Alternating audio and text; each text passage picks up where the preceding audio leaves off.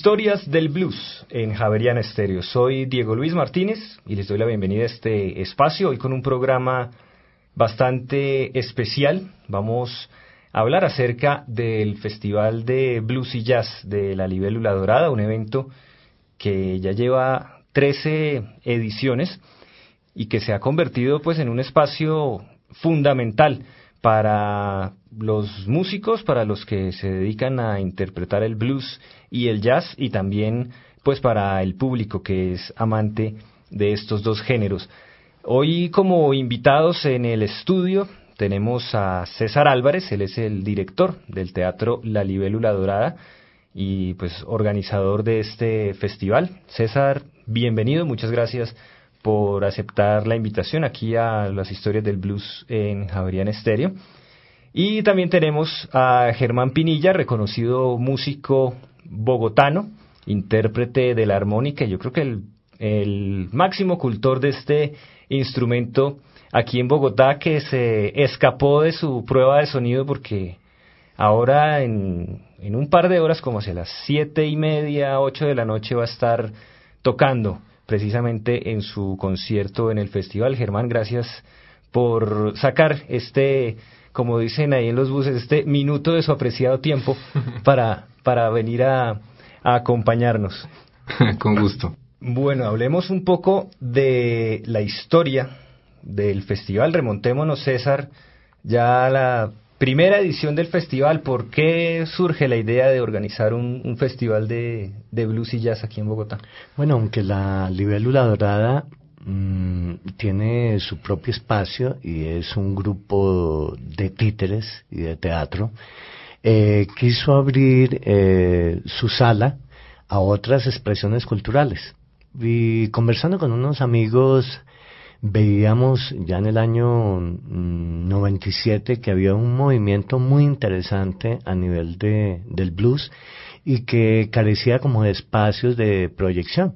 Allí surge como la idea de iniciar este festival y en un primer momento se acercaron alrededor de unas ocho, diez bandas que estaban sonando muy fuerte pues en la, en la escena musical bogotana.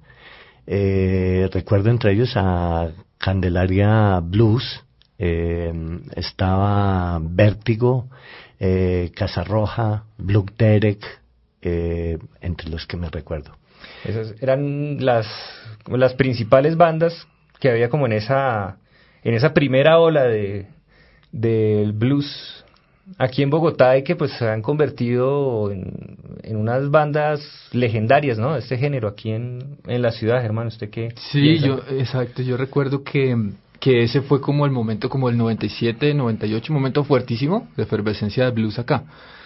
No sé exactamente porque hubo cosas que congeniaron, que más bien que coincidieron, que fueron una que en el 98, en el 98, sí creo que fue en el 98, que hicieron, eh, la Plaza Bavaria hizo una cosa que se llamó Bogotá Azul, en el Parque Central Bavaria.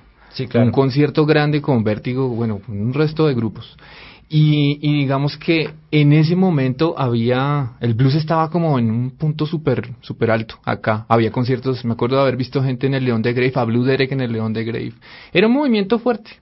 Rock al Parque también, tocaron ellos, tocó Vértigo, tocó Candelaria, bueno, en fin. Eso estaba muy alto en ese momento. Sí, así surge un poco como la idea. Eh, posteriormente lo ampliamos pues al género de, del jazz. Y bueno, año tras año ha venido consolidándose y convirtiéndose en un espacio donde comparte tanto público como bandas nuevas que se inician como bandas ya consagradas y convirtiéndose en una plataforma muy importante pues dentro de la escena musical bogotana. Eh, incluso recibimos pues muchas propuestas de otras ciudades, de otros países, eh, pero siempre hemos querido también como, como que este espacio pues sea un espacio alternativo, no una cuestión masiva. Eh, la sala nuestra, pues es una sala con una capacidad para 100, 120 personas que permite como esa comunicación o esa comunidad entre músicos y artistas que lo hace un espacio muy íntimo, muy, muy integral y pues siempre hemos querido como conservar eh, ese espíritu que ha mantenido este festival. El festival ha ido, digamos, en, en su progreso, ha ido obviamente aumentando el número de bandas que recibe, eso lo hemos notado pues en la programación y como decía César comenzó con con 8 o 10 bandas y era creo que eran el festival era aproximadamente de dos semanas máximo. Sí, eran como dos semanas, pero año tras año han llegado muchas más propuestas. Llegando a este año, que recibimos alrededor de unas 75 propuestas de blues y de jazz, todas muy interesantes. Y, y así en el transcurso de estos años hemos, hemos ido ampliando como el tiempo y ya en este momento vamos en dos meses y medio Yo creo que es el festival más largo del mundo. Porque son dos meses y medio. Y de martes a sábado. De martes a sábado. martes a sábado un una concierto banda. diferente, una banda distinta cada una día. banda diferente. Y lo otro es la calidad. Yo pienso que le- la gran, bueno, ya hay muchas, eh, muchas eh, universidades que tienen su carrera musical, algunas con énfasis en el jazz. Eso ha dado pie a que surja mucha gente. Y otro fenómeno también es que también los músicos empiezan desde muy jovencitos, casi desde niños, y ya cuando tienen 20, 22 años son de verdad grandes talentos y eso pues en particular a mí me alegra muchísimo ver cómo año tras año siempre hay una, una sorpresa, una banda, un grupo y una gran cantidad de músicos con deseos de participar en este festival y sobre todo, reitero, mucha, mucha calidad. Iniciamos el programa escuchando a una artista argentina, a Tana Spinelli, que va a estar presente en el festival. Ella, ella interpreta que es más como un blues, eh, como muy inclinado hacia el gospel, más o menos. Sí, delta blues y pues tiene un registro bien particular, bien interesante. Es una chica que se enteró del festival y con mucho entusiasmo, pues por iniciativa propia, pues va a estar acompañándonos acompañándonos pues en este en este festival eh, lo cual nos alegra mucho pues como este festival ha trascendido ya las fronteras y muchos muchos bluseros tienen deseos pues de hacer parte de este festival eh, esta niña, Tana Spinelli, estará en junio, en junio 12, que es un sábado, acompañándonos en este festival. Bueno, vamos a escuchar otros dos temas de Tana Spinelli y seguiremos hablando con nuestros invitados, con César Álvarez y con Germán Pinilla.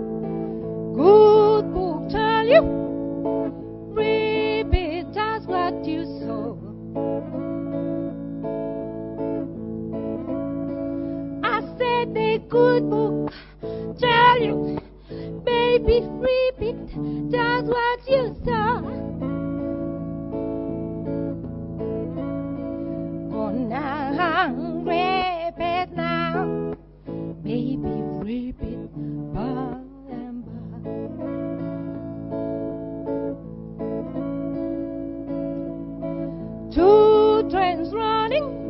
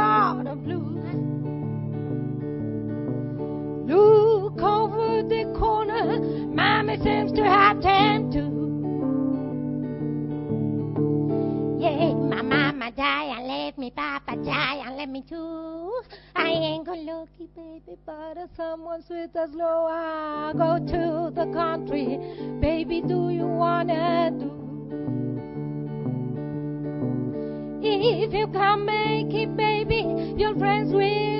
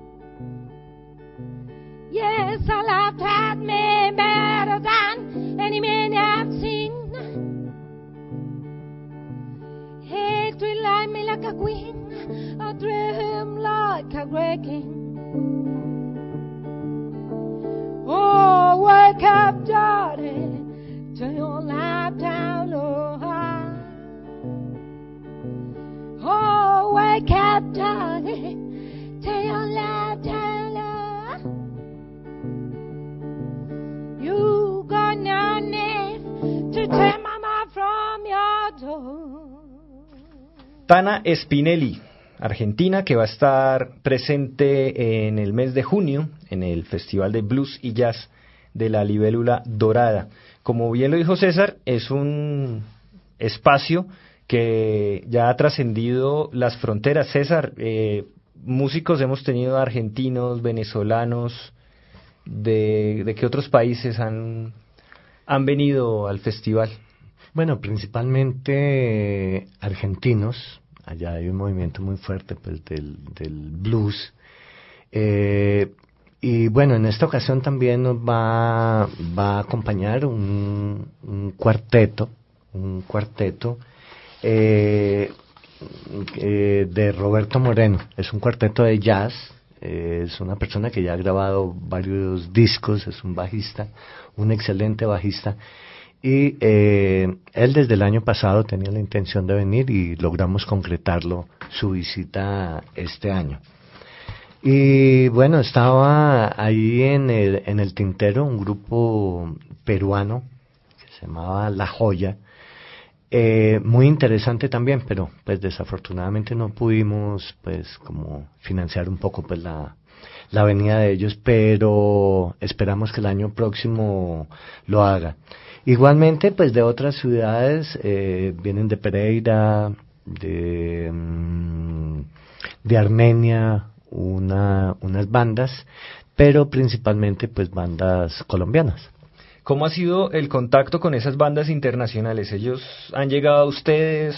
¿Ustedes han llegado a ellos, no sé, por intermedio de otros músicos de acá que ya los conocen? Sí, como en las dos vías.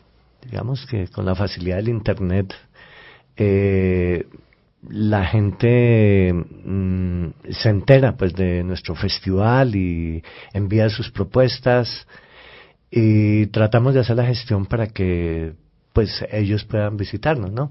Pues tenemos el, el, el, gran problema que no contamos pues con muchos apoyos oficiales para poder financiar viajes y demás, eh, pero mm, tratamos de hacer las gestiones pertinentes con embajadas o con espacios para que ellos se puedan desplazar al festival.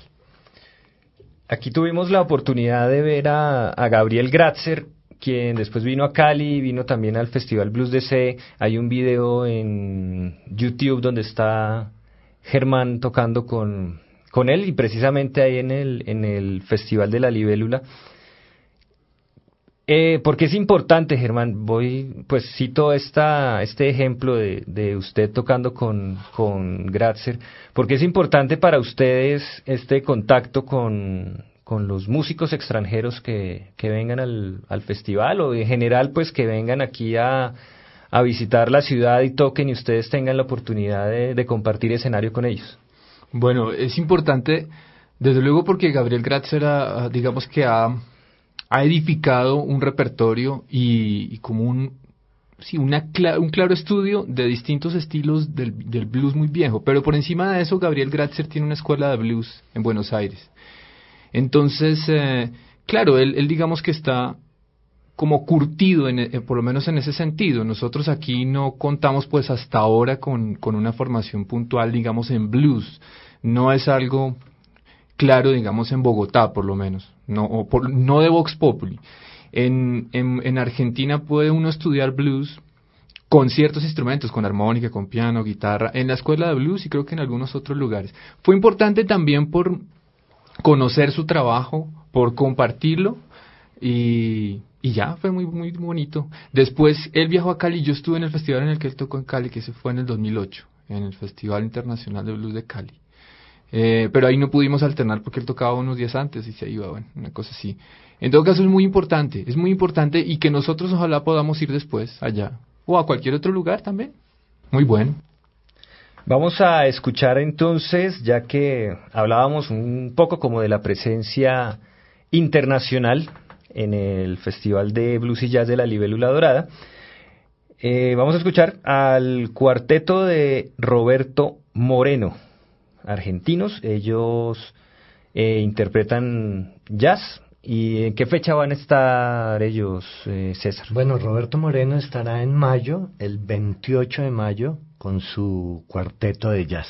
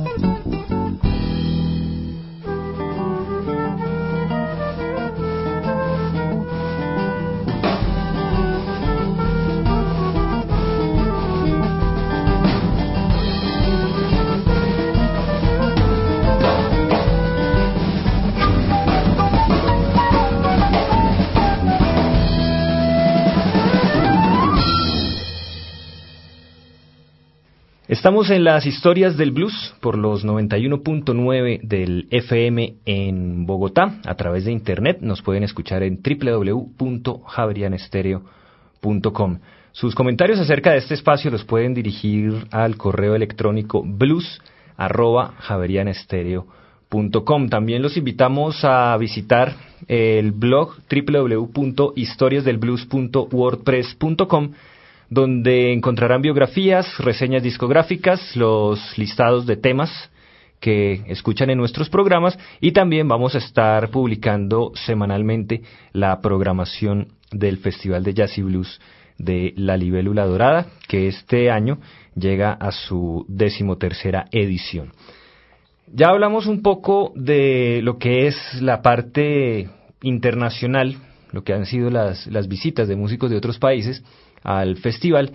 Ahora, César y Germán, me gustaría como que nos enfocáramos un poco en la parte, en la parte nacional y principalmente en Bogotá. ¿Cómo ven ustedes que están las escenas del blues y del jazz aquí en la ciudad y cómo ha servido el, el festival para no sé, para fortalecerla o para, o siendo como una, como tierra pues donde se siembre esa, esa semilla para que, para que finalmente crezca el blues y, el jazz aquí en la ciudad.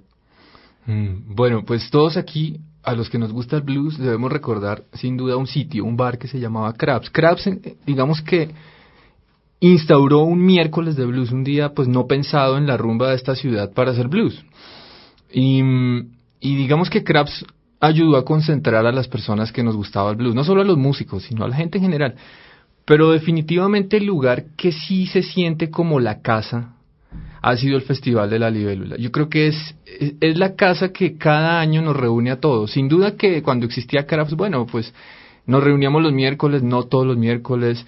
Después del, del, de que Krabs cerró sus puertas, ha habido otros intentos de algunos lugares por, por tratar de, seguir llevando ese mismo, esa misma batuta.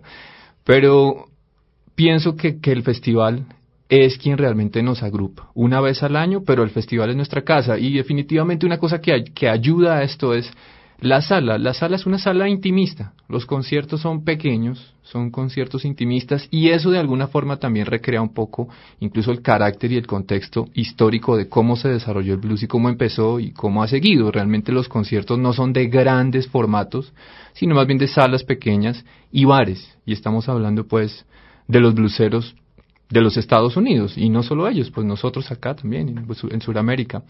Entonces creo yo que sí ha contribuido muchísimo, incluso con los grupos de jazz, pues yo podría hablar un poco más de los de blues porque yo creo que me he desenvuelto más ahí, pero yo pienso en personas o en músicos reconocidos de jazz que se me viene a la cabeza Gina Sabino o los hermanos Sandoval, Orlando y Germán y cualquier cantidad de músicos que han pasado por ahí, que son músicos de jazz y han estado también en el Festival de la Libélula. Así es que sí nos ha acogido como nuestra casa. ¿Cómo está la, la escena del blues en Bogotá, Germán? Pues ahora estábamos justamente hablando con César y es que parece que ha habido como una pequeña disminución en cuanto tal vez a los grupos o a las propuestas de blues que hay. Hay algunas que han subsistido, digamos, no subsistido, ah, que han sido persistentes más bien. Y y sin embargo, en número, pues si uno lo ve en número, en crudos números, sí ha, disminuido un poco. Ese pico que hubo, del que hablábamos al comienzo del programa en el 97, 98, 99, incluso 2000, que todavía estaba fuerte, ese pico ha venido cayendo. Y si ha venido cayendo es porque va a haber seguramente otra subida, otra remontada. Sí, eh, pues en esta ocasión hay alrededor de unas 10 bandas, yo creo. Eh, podría citar, eh, el día de ayer estuvo Bluesila, una interesante banda eh, que tuvo un excelente concierto. Eh, está uno que ya es legendario dentro de la escena del blues, que es Citadino Blues. Yo creo que es una de las bandas que más ha participado en el festival. Está El Hombre Limón. Eh, tenemos también al señor Barón, que hace blues y rock. Santa Fuma, que es una también de las legendarias bandas. Creo que Santa Fuma también estuvo como desde los comienzos de este festival. Eh, tenemos también la leyenda que, mm, que es conformado por viejos rockeros, mm, viejos rockeros que hacen un homenaje al, al, blues eh, nacional. Eh, bueno, eh, tenemos también la isla Mano Music, otra banda nueva que se va a presentar, está F15 Ensemble, una interesante banda que hace fusiones y mezclas de blues y, em, así entre las, las bandas que recuerdo. Está también la dosis blues rock. Eh, y bueno, y otro espacio súper importante que no lo hemos comentado acá es lo del expreso del viento, es ese cierre maravilloso que año tras año hacemos en el festival y que se convierte eh, en un espacio donde participan la mayoría de los grupos y donde inicialmente se le rendía un homenaje, todavía se le sigue rendiendo a la armónica, ese fabuloso pequeño instrumento de bolsillo que, que originalmente, como en la segunda versión, eh, se hizo una convocatoria muy amplia que igual vamos a hacerla este año a todos los armonicistas para ser parte de esas dos noches de, blues. Eh, en otras ocasiones lo hemos extendido a, a, otros músicos que interpretan instrumentos de viento, la flauta, el saxofón, convirtiéndose en unas noches espera, eh, muy esperadas durante el festival. Eso va a ser el cierre del festival, que será el 3 y 4 de, el 2 y 3 de julio. 2 y 3 de julio. De hecho, cabe anotar que lo que dice César, realmente la Noche de Armónicas tiene su propio público. Sin duda que hay gente que, bueno, claro que va al festival, pero hay gente que espera con mucha expectativa todos los años la Noche de Armónicas. Así es que desde el 98, yo creo que toqué en la segunda edición en el 90, es que no me acuerdo, estaba hablando con César justamente, pero la memoria no nos da todavía para eso. el, repertorio es diferente en las dos noches de, de armónicas? Hay un formato central que se mantiene, pero siempre hay algunas variantes y músicos invitados en cada una de las noches. Pero se mantiene un, eh, un eje central eh, en las dos noches. Eh, esto también hemos tenido que ampliarlo porque inicialmente era una sola noche y debido a la gran cantidad de gente que, que quiere estar en, esta, en este expreso del viento, Noche de Armónicas eh, lo hemos extendido a dos noches. Germán, ¿por qué llama tanto la atención la armónica? Pues la armónica, desde que se la inventaron, desde, desde que Bushman se la inventó, llamaba la atención por varias cosas. El tamaño pequeño y portable, el precio bastante económico y la facilidad de poder hacerla sonar, distinto a un instrumento, digamos, digitado, en el que hay que tener ciertas posturas, en fin, aquí usted se lo coloca pues en, la boca y, suena. Digamos que hay una música casi que hecha, solo es ponerle un poquito de, de respiro. Creería yo que esa es, bueno, también el sonido, sin duda, el timbre que tiene el instrumento. Y para asociarlo ya y terminar, los instrumentos de lengüeta libre como la armónica, el bandoneón, el acordeón, etcétera, etcétera, tienen origen en su funcionamiento en la China y la emperatriz que les ordenó a sus, eh, a sus lacayos, pues, les dio una orden, más bien les dijo que necesitaba, necesitaba que, le, que le hicieran un instrumento que tuviera una voz sublime. De ahí se inventaron estos muy sabios lacayos, un instrumento que se llama Sheng, y el Sheng funciona con lengüetas. Entonces digamos que puede tener origen la fascinación que causa un instrumento como la armónica en eso también, en que su origen o el, o el mandato era que sonara sublime. Y yo creo que la armónica sí corrompe los corazones, en el buen sentido, ¿no? Bueno, vamos a continuar con un grupo que se presentó ayer, un grupo bogotano que se llama Bluesila y de esta agrupación vamos a escuchar dos temas, Demente Ocasional y Bossa Nova Blues.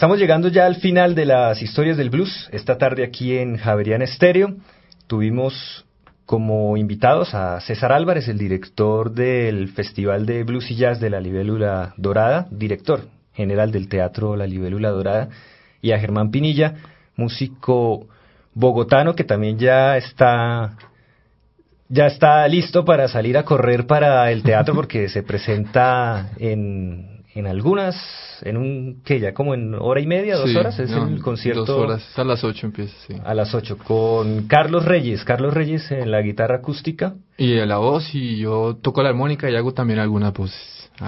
César, ¿dónde se puede encontrar la información del festival, programación, grupos? Bueno, desde luego en nuestra página web www.libeluladorada.com allí encuentran toda la información sobre las bandas, días de presentación. Y como les comentamos, este festival que empezó el 3 de abril, se, eh, perdón, el, eh, el 8 de abril, se extiende hasta el 3 de julio con el cierre del Expreso del Viento, 2 y 3 de julio.